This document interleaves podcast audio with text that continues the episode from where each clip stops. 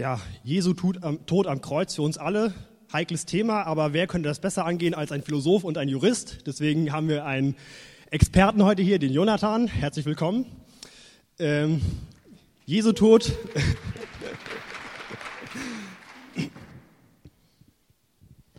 äh, Jesu Tod als Stellvertretertod. Äh, jemand geht für anderen. Äh, äh, sozusagen in den Knast oder äh, übernimmt die Strafe. Das klingt immer so heldenhaft. Das kennt man ja auch aus Schillers Bürgschaft. Da sagt einer, jawohl, ich äh, stelle mich hier hin, verheirate du mal deine Tochter und wenn du nicht rechtzeitig zurückkommst, ist okay, ich übernehme deine Strafe.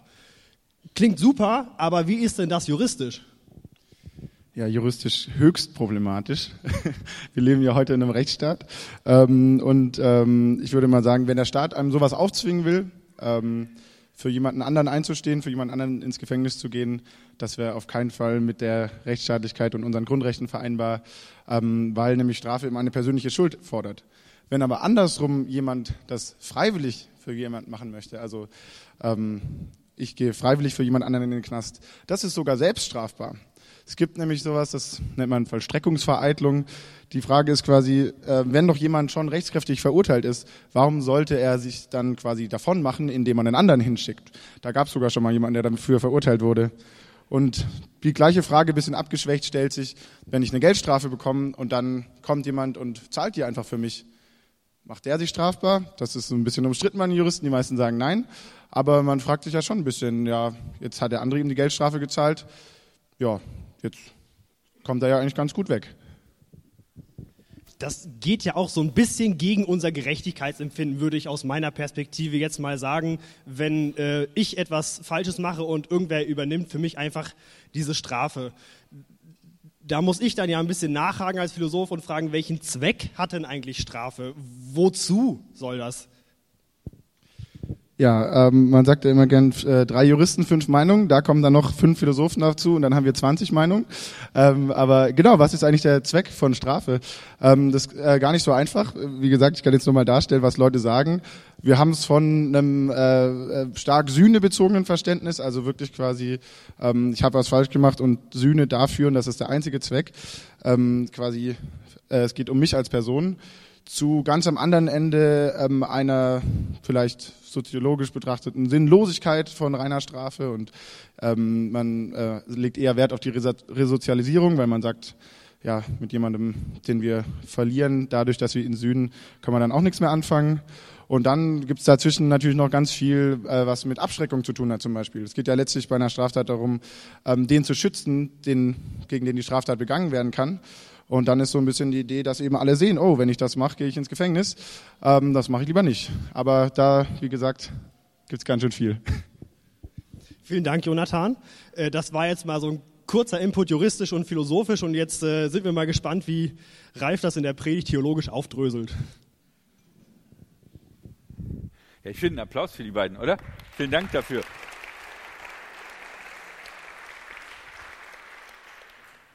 Ja, eine der Kernaussagen des christlichen Glaubens ist, Jesus ist für unsere Schuld gestorben.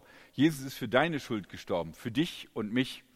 Und äh, das ist eine Aussage, mit der wir wahrscheinlich schon so vertraut sind, dass uns vielleicht gar nicht äh, manchmal deutlich wird, dass es ja eigentlich äh, ja, ein, ein Vorgang ist, wo man sich auch fragen kann, warum, was soll das?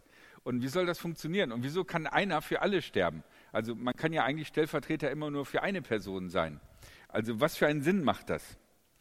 Und woher kommt eigentlich diese Idee? Woher kommt diese Idee, dass Jesus für unsere Schuld gestorben ist und was für einen Sinn macht sie? Was wir, glaube ich, schwer nachvollziehen können, ist, wie das für die ersten Jünger und Jüngerinnen war, als Jesus auf einmal zack tot war und alle ihre Hoffnungen gestorben waren, mit denen sie die letzten drei Jahre gelebt hatten die waren vorbereitet, dass Jesus äh, das Messiastum ausruft, dass es einen ganz großen Durchstart gibt und die ganze Welt sich ändert. Und stattdessen wird Jesus ans Kreuz genagelt und das war's.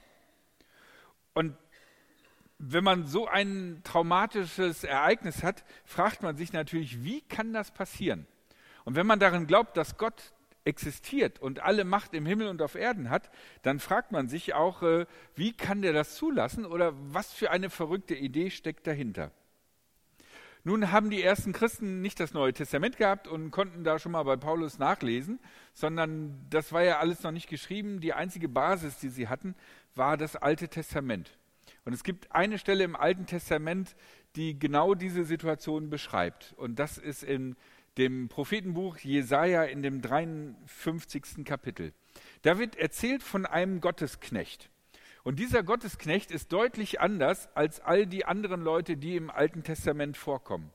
Er ist nicht zu verwechseln mit irgendeiner anderen Person und man kann auch diesen Gottesknecht nicht äh, interpretieren, da spricht der Prophet von sich selbst oder meint irgendeinen König oder irgendeine andere Person aus seiner Zeit oder auch aus der nachkommenden Zeit. Denn diese Person macht etwas ganz Besonderes. Und das ganze 53. Kapitel ist super spannend, aber da ich noch ein, zwei andere Bibeltexte habe, habe ich euch nur ein kleines Stückchen rausgenommen, nämlich ab äh, Vers 10. Dort heißt es über diesen Gottesknecht, so wollte ihn der Herr zerschlagen mit Krankheit. Und wenn er sein Leben zum Schuldopfer gegeben hat, wird er Nachkommen haben und in, Länge, in die Länge leben. Und des Herrn Plan wird durch seine Hand gelingen. Weil seine Seele sich abgemüht hat, wird er das Licht schauen und die Fülle haben. Und durch seine Erkenntnis wird er, mein Knecht, der Gerechte, den vielen Gerechtigkeit schaffen, denn er trägt ihre Sünden. In dem ganzen Kapitel, aber besonders auch in diesen Sätzen wird deutlich, die Person, von der geredet wird, hat keine Schuld begangen, ist gerecht. Sie macht es im Auftrag Gottes und Gott ist der Meinung, genauso soll es laufen. Diese Person stirbt für andere Menschen, die schuldig sind. Und deswegen, weil dieser Mensch das auf sich genommen hat, deswegen wird dieser Mensch eine große Bedeutung haben und er wird nicht tot bleiben, sondern er wird in die Länge leben. Das heißt also, er wird wieder leben. An dieser Stelle begegnet uns ganz konzentriert dieser Gedanke, der dann auf Jesus gedeutet wird, nämlich dass Jesus für unsere Schuld gestorben ist. Aber wie kommt man auf die Idee, dass jemand für die Schuld eines anderen sterben müsste? Wir haben eben gehört, dass das juristisch gar nicht so einfach ist und dass es sehr stark von unserem Rechtsempfinden abhängt. Zum Beispiel, wenn man pädagogisch irgendwie sich das Ganze überlegt, macht das ja nun gar keinen Sinn, jemand anders zu bestrafen, weil der, der es gemacht hat, soll ja aus der Strafe lernen. Wenn du dann einen anderen bestrafst, dann ist das ja vollkommen daneben irgendwie. Ähm, das heißt, was wir also für gerecht oder ungerecht empfinden und was für einen Sinn wir dahinter sehen, dass Jesus für uns gestorben ist, hängt ganz stark ab von unserem kulturellen Kontext, in dem wir leben. Und so kann man sehen in der Geschichte der Christenheit, dass diese grundsätzliche Aussage, Jesus Christus gestorben am Kreuz für unsere Schuld, dass diese grundsätzliche Aussage unterschiedlich begründet wird, warum das geschehen ist und warum das von Gott her notwendig war und dass das einen richtigen Sinn macht. Und ich möchte euch ähm, zwei Deutungen geben, die es in der Geschichte der Kirche gibt. Und dann möchte ich euch versuchen, meine persönliche Interpretation zu geben die irgendwie, ja, wie ich mir versucht habe, das für mich selber sinnvoll zu machen, weil ich diese beiden anderen nicht so 100% nachvollziehbar finde. Und die erste ist das Opfer zur Vergebung. Der Gedanke, dass man Göttern, Lebewesen, bis hin zu Menschen opfert, um sich ihres Wohlwollens oder ihres Erbarmens zu versichern, das ist ein Gedanke, der in der Antike weit verbreitet ist. Und auch im jüdischen Glauben gibt es so eine Tradition. Einmal im Jahr soll das ganze Volk zusammenkommen und dann gibt es einen, eine große gemeinsame Versöhnung mit Gott. Und das geschieht so, dass ein Ritual vollzogen wird, bei dem unter anderem zwei Ziegenböcke genommen werden und dann wird ausgelost, welcher Ziegenbock welche Aufgabe hat und der eine wird getötet und das Blut wird über das Volk gesprengt und über den Tempel gesprengt, also so verteilt. Und das ist nach unseren Vorstellungen hygienisch nicht gerade einwandfrei. Man muss dazu sagen, dass im, im, im jüdischen Glauben das Blut für das Leben steht. Deswegen durfte man auch kein Blut zu sich nehmen, weil in dem Blut die Kraft des Lebens ist und die gehört Gott. Ne, ich meine, wenn einer verblutet, dann siehst du, wie langsam das Leben aus den rausfließt und der wird immer schlapper. Das heißt also, während wir da denken, oh, das ist aber eklig mit dem Blut, hat für die Juden damals das, das Verständnis gehabt, da wird sozusagen, da gibt einer das Leben und diese Lebenskraft wird sozusagen auf die anderen übertragen, die schuldig geworden sind vor Gott und deswegen eigentlich dem Tode geweiht sind. Und der zweite Sündenbock, der das überlebt hat, auf den wird symbolisch in einem Ritual die ganze Schuld des Volkes übertragen. Und der ist dann sozusagen schuld, der Sündenbock. Ihr kennt den Begriff. Und dieser Bock wird in die Wüste gejagt, damit er da in der Wüste irgendwie, da ist keiner in der Wüste, da sieht ihn keiner. Das heißt, man entsorgt sozusagen die Sünde in der Wüste und dort kann er dann sozusagen verhungern, sterben, mit der Sünde irgendwie machen, was er will. Aber die Idee, die schon wohl einige Leute auch hatten, ist, ist ein Tier eigentlich ein angemessener Ersatz für einen Mensch? Kann also ein Tier, was nicht von Gut und Böse weiß, eigentlich die Schuld eines Menschen äh, tragen, wenn ich wirklich von diesem Ersatzgedanken herkomme, dass es einen angemessenen Ersatz geben muss? Und diese Idee ähm, wird im Hebräerbrief verarbeitet, wo gesehen wird, dass eigentlich dieser Kultus mit den Ziegenböcken nicht die eigentliche Schuldvergebung ist, sondern sozusagen den Menschen nur als Symbol gegeben ist, als Hinweis auf, dass irgendwann mal das wirkliche Opfer kommen wird. Die Person kommen wird, die wirklich die Schuld auf sich nimmt. Und das ist Jesus Christus. Und da gibt es eine Stelle in Hebräer 12, da heißt es, denn wenn schon das Blut von Böcken und Stieren und die Asche von der Kuh durch Besprengung die Unreinigen heiligt, sodass sie äußerlich rein sind, um wie viel mehr wird dann das Blut Christi, der sich selbst als Opfer ohne Fehl durch den ewigen Geist Gottes dargebracht hat, unser Gewissen reinigen von den toten Werken, um zu dienen dem lebendigen Gott. Hier wird also der Gedanke deutlich des Hebräerbriefes eines Menschen, der einen Brief schreibt an Leute, die vor hebräischen, also jüdischen Glaubens sind, dass er sagt, eigentlich funktioniert das Ganze nur, wenn wir Jesus dahinter sehen. Und Jesus wirft sozusagen einen Schatten in die Vergangenheit und dieser Schatten, den er in die Vergangenheit wirft, das sind diese Opfertiere dieser Kultushandlung, dass man am, am Versöhnungstag den einen Bock in die Wüste schickt. Für die ersten Christen, die ja Judenchristen waren oder zumindest gewohnt waren an antike Opferriten, für die war das ein ganz naheliegender Gedanke, dass das einzige angemessene Opfer für die Schuld der Menschen ein Mensch ist, und zwar ein Mensch, der keine Schuld begangen hat, und äh, dass das Jesus ist.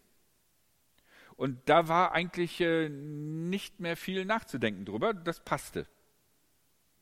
Das bedeutet aber auch, wenn Jesus jetzt das entscheidende Opfer ist und das mit den Opferböcken quasi nur so, so, so, ein Trailer ist, so eine Vorschau auf das eigentliche Geschehen, dann macht es von jetzt an auch keinen Sinn mehr, irgendwas zu opfern.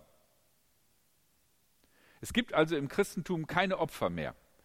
Deswegen ist es auch mit der Kollekte, wenn man da sagt, wir wollen jetzt ein Opfer einlegen, das klingt so, als wenn wir Gott etwas opfern, ist eigentlich theologisch, wenn man das ganz streng nimmt, äh, falsch. Oder wenn es in manchen Gemeinden Klatschopfer gibt oder unser Singen ist ein Opfer für Gott oder so. Es gibt kein Opfer für Gott. Weil all das, was wir Gott geben könnten, ist nicht angemessen für das, äh, was eigentlich gebraucht wird. Und abgesehen davon gehört Gott, ja, gehört Gott ja sowieso schon alles, was wir haben und was wir sind. Deswegen gibt es im Christentum keine Opfer mehr. Und interessanterweise parallel dazu, dass die Christen eine Opfertradition nicht fortführten, sondern abbrachen, weil sie sagten, Jesus ist das entscheidende Opfer. Parallel dazu ist ja den Juden ähm, in, im Jahre 70 der Tempel zerstört worden. Das heißt, der Platz, wo diese Opfer stattfanden.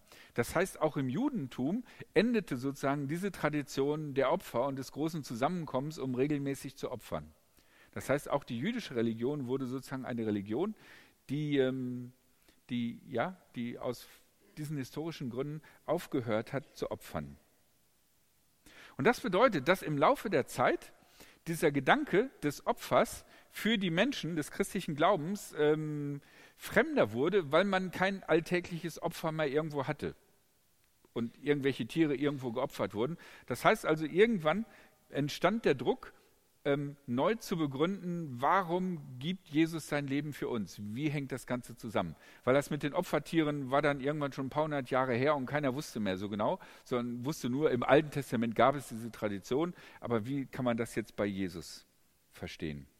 Und deswegen gab es die Notwendigkeit, das nochmal neu zu interpretieren. Und da komme ich zu meinem zweiten Gedanken. Das ist ein Mann namens Anselm von Canterbury, der im 11. Jahrhundert gelebt hat.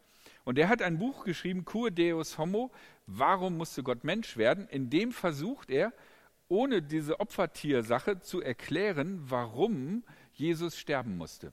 Weil er tausend Jahre nach dem letzten Opfer äh, einfach äh, ja auch eine andere Weltsicht bekommen hat. Und dazu muss man sagen, dass er noch in einer Welt lebte, in der es Könige gab und in der das römische Recht zum Teil noch galt und in der die Ehre von Königen ein, ein, ein Maßstab war. Also so einen König kannst du nicht beleidigen, so, so, so, gegenüber deinem König musst du als, äh, als äh, Untertan, musst du die, der, der Pflicht nachkommen. Und er begründet das so. Er sagt, Gott hat den Menschen geschaffen und er ist der Lehensherr der Menschen. Das heißt, wir Menschen sind verpflichtet, Gott zu ehren, ihm zu gehorchen und das zu tun, was er will. So wie Fürsten und Untertanen das gegenüber ihrem König oder Kaiser tun mussten. Und wenn sich so ein, ein Mensch abwendet von seinem Lehensherrn, dann ist es nicht nur, dass er eine Schuld auf sich lädt im Sinne von, äh, dass er da irgendwie keine Steuern zahlt oder die Arbeit nicht tut und der Lehensherr verlustig geht der Arbeit, sondern er kränkt damit auch die Ehre des Lehensherrn, weil er ja im Grunde genommen sagt, du hast eigentlich mir gar nichts zu sagen. Und das ist das, was der Mensch getan hat. Der Mensch hat sich von Gott abgewandt und hat Gott gegenüber gesagt, du Gott bist nicht unser Gott, du bist nicht der Herr dieser Welt, sondern du bist irgendjemand anderes und ich kann dich abwählen und du bist null und nichtig.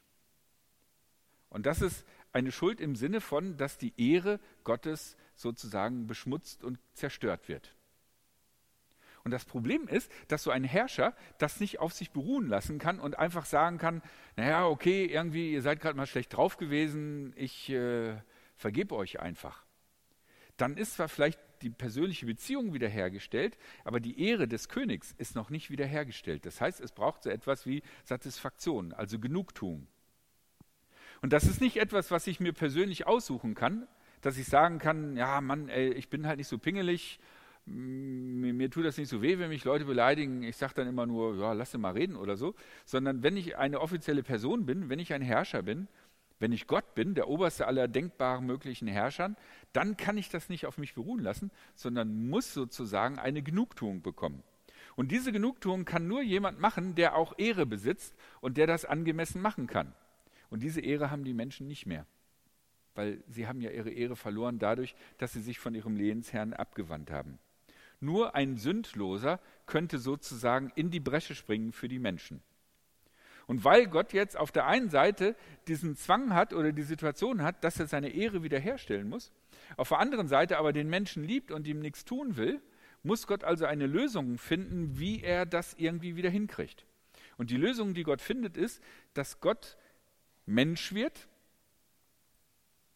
Und weil er Mensch wird, kann er dann als Jesus Christus schuldlos in voller Ehre die Schuld der Menschheit auf sich nehmen und kann sozusagen die Ehre Gottes wiederherstellen.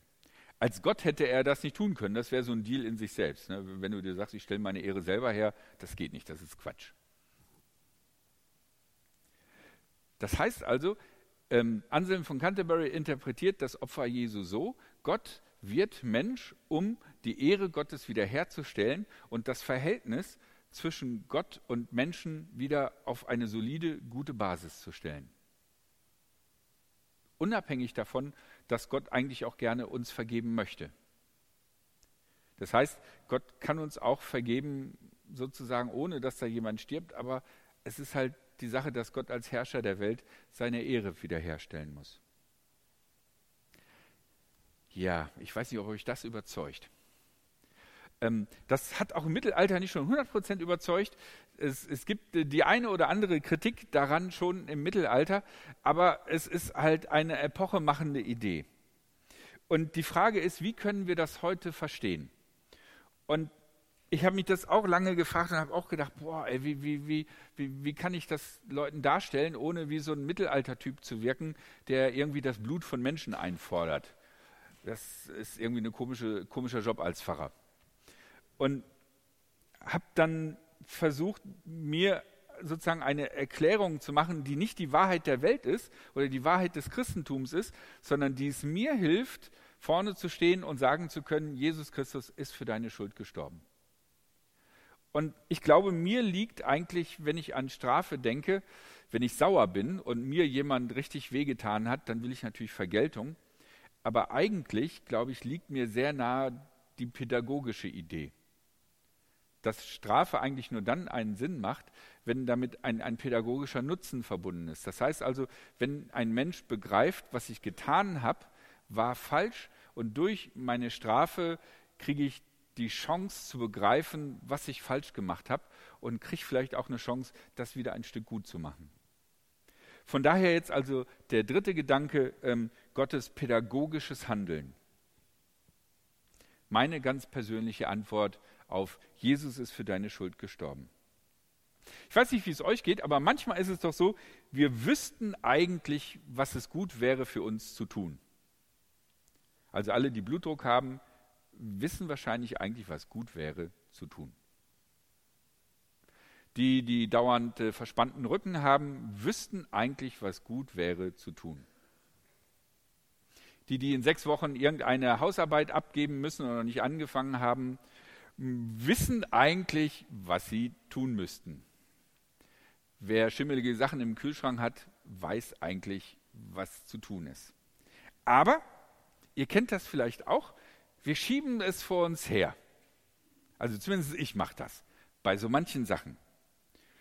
Und dann gibt es, und das ist so ein militärischer Begriff, aber ich glaube, der bringt die, die, die Schrecksituation gut her, dann passiert es, dass wir so einen richtigen Schuss von Bug kriegen.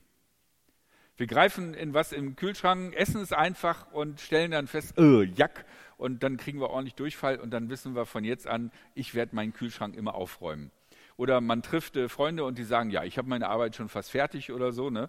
Und hieß es nicht, dass man es eigentlich vier Tage vorher abgeben muss und so.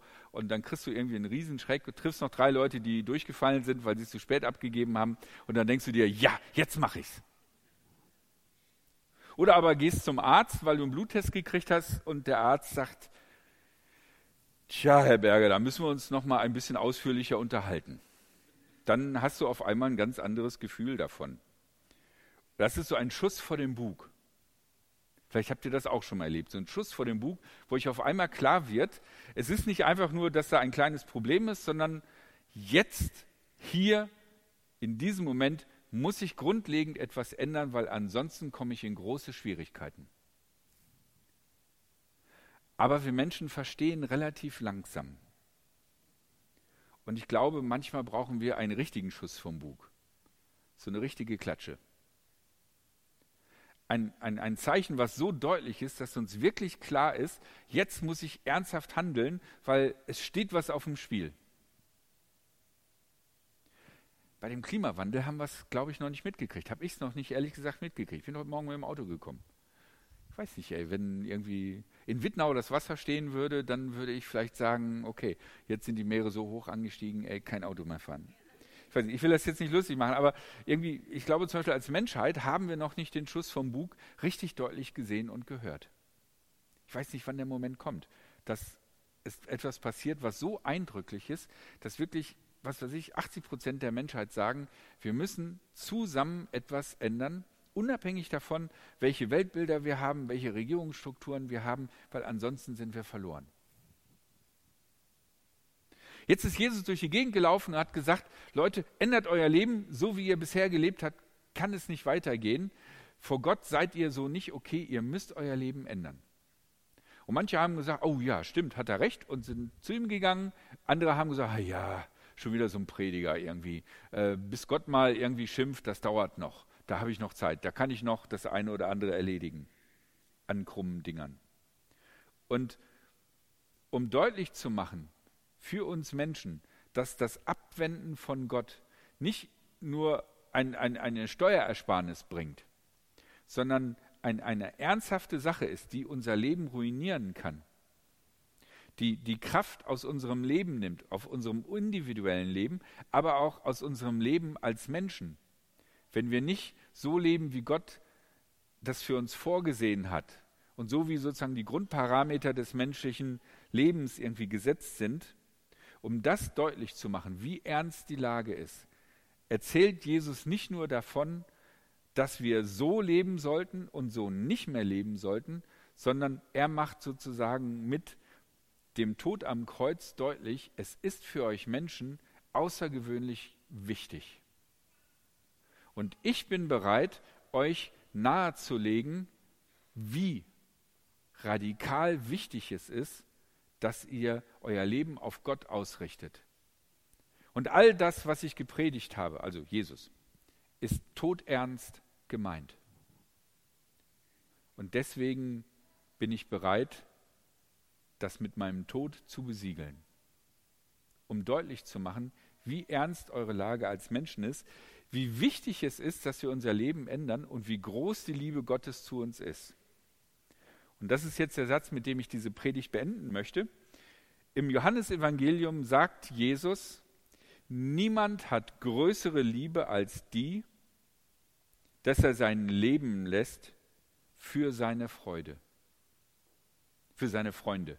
Wenn du dich also fragst, ja, wie ist das mit der Liebe Gottes? Wie ist das mit der Liebe Jesu? Meint Jesus wirklich mich? Und hat er das wirklich ernst gemeint? Ich hatte schon fünf Facebook-Bekannte und die haben mich alle ratzfatz vergessen. Das ist eindeutig äh, der Bezugspunkt zu dem, was Jesus bereit ist zu geben. Niemand hat größere Liebe als die, dass er sein Leben lässt für seine Freunde.